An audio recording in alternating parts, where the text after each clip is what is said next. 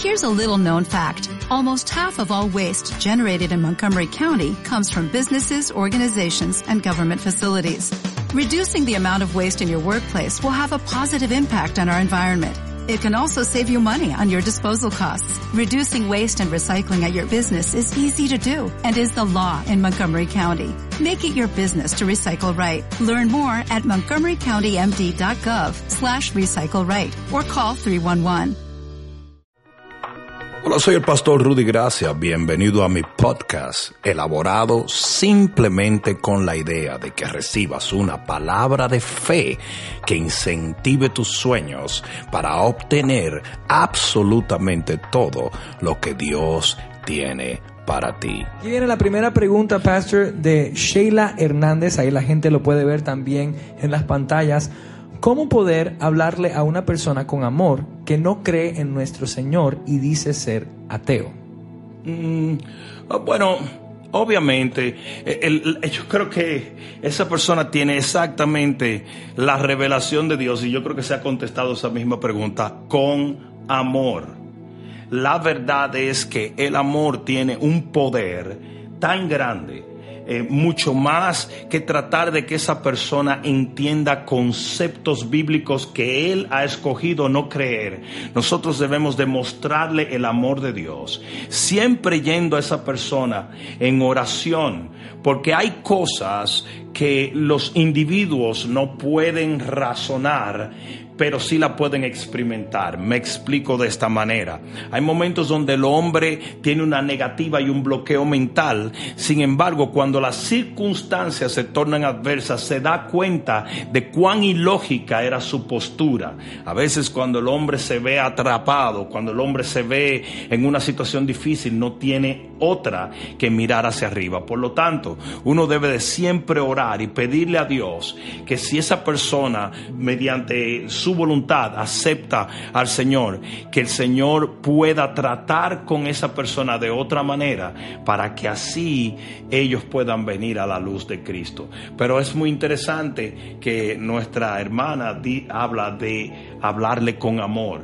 Eh, el amor es la fuerza más poderosa del universo y es como Dios trata con nosotros, desarma a cualquier persona. Dice aún la Biblia que la respuesta blanda aplaca la ira.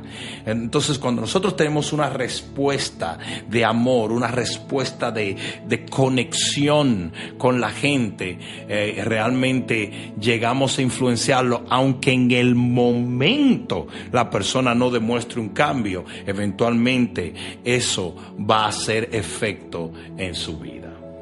Pastor, la próxima pregunta nos viene de Dana Dubari. Igual el público lo puede ver en la pantalla. ¿Qué se hace cuando se sufre mucha crítica, perturbación y cosas injustas? ¿Debemos esperar solamente en Dios? Ah, sí y no. Lo cierto es que la Biblia eh, habla de que el rey David hacía lo que eran oraciones imprecatorias. Y el rey David oraba y decía, aquellos que me persiguen, aquellos que tratan de hacerme daños como si yo fuera un hombre impío, Señor, que tú los juzgues. Está bien orar así. No obstante, debe de mantenerse en mente de toda persona que está atravesando por este tipo de cosas, que solo a los falsos profetas no se les criticó y no se les murmuró. Jesús dijo claramente, si conmigo lo hacen, con ustedes lo van a hacer también. Es más, es interesante que eh, eh, la postura que la Biblia nos enseña, que la crítica más bien viene a afirmar nuestra posición en Dios. Todo lo que es de luz antagoniza las tinieblas. Y si, y si nos vamos a dar cuenta, no existe un hombre de Dios que Dios haya usado, una mujer que Dios haya eh, utilizado en su reino, que no haya sido perseguido, que no haya sido criticado, que no haya sido difamado.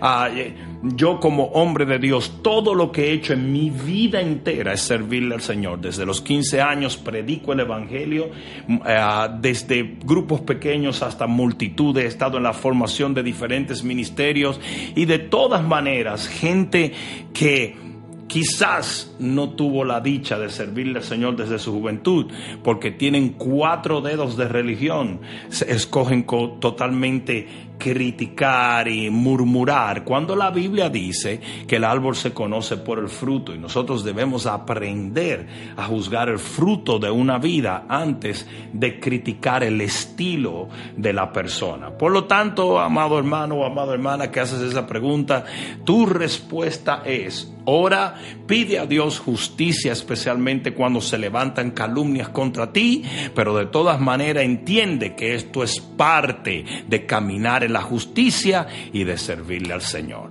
Amén. Paso a la siguiente pregunta. Patti Diego eh, comenta, cuando dicen que Dios te ha dado una promesa, no debes apartarse de esa promesa. Pero ¿cómo sabemos si Dios nos ha dado esta promesa? Bueno, es, es, interesante. Yo creo que esto, ah, cuando las personas dicen Dios me habló, Dios ah, me ha dado una promesa, estas cosas son muy personales. Eh, no sabemos cómo cómo esa persona afirma haber recibido esa promesa es intuición espiritual, la recibió por medio de una profecía, la recibió por medio de un sueño, la percibió por el espíritu, es algo muy personal. Lo que tenemos que entender es cómo filtrar una palabra de Dios para confirmar su genuinidad la, palabra, la, promesa que nosotros sentimos sentir del Señor, lo primero, entre tantas cosas, que debe hacer es alinearse a la palabra de Dios. Si la promesa que tú sientes que Dios te dio se alinea a la palabra de Dios, entonces ya vas por buen camino. El resto ah, puede ser confirmado por medio de alguna señal, puede ser confirmado por medio de un profeta, puede ser confirmado por medio de un sueño. Las confirmaciones son innumerables. Lo cierto es que lo primero que una promesa que tú recibes de Dios tiene que tener es completamente una rima espiritual con la palabra de Dios. Espero que esta palabra cale profundamente en tu alma y que se convierta en pasos de fe que te permitan llegar al destino que nuestro Señor ha trazado delante de ti y de los tuyos. Dios te bendiga.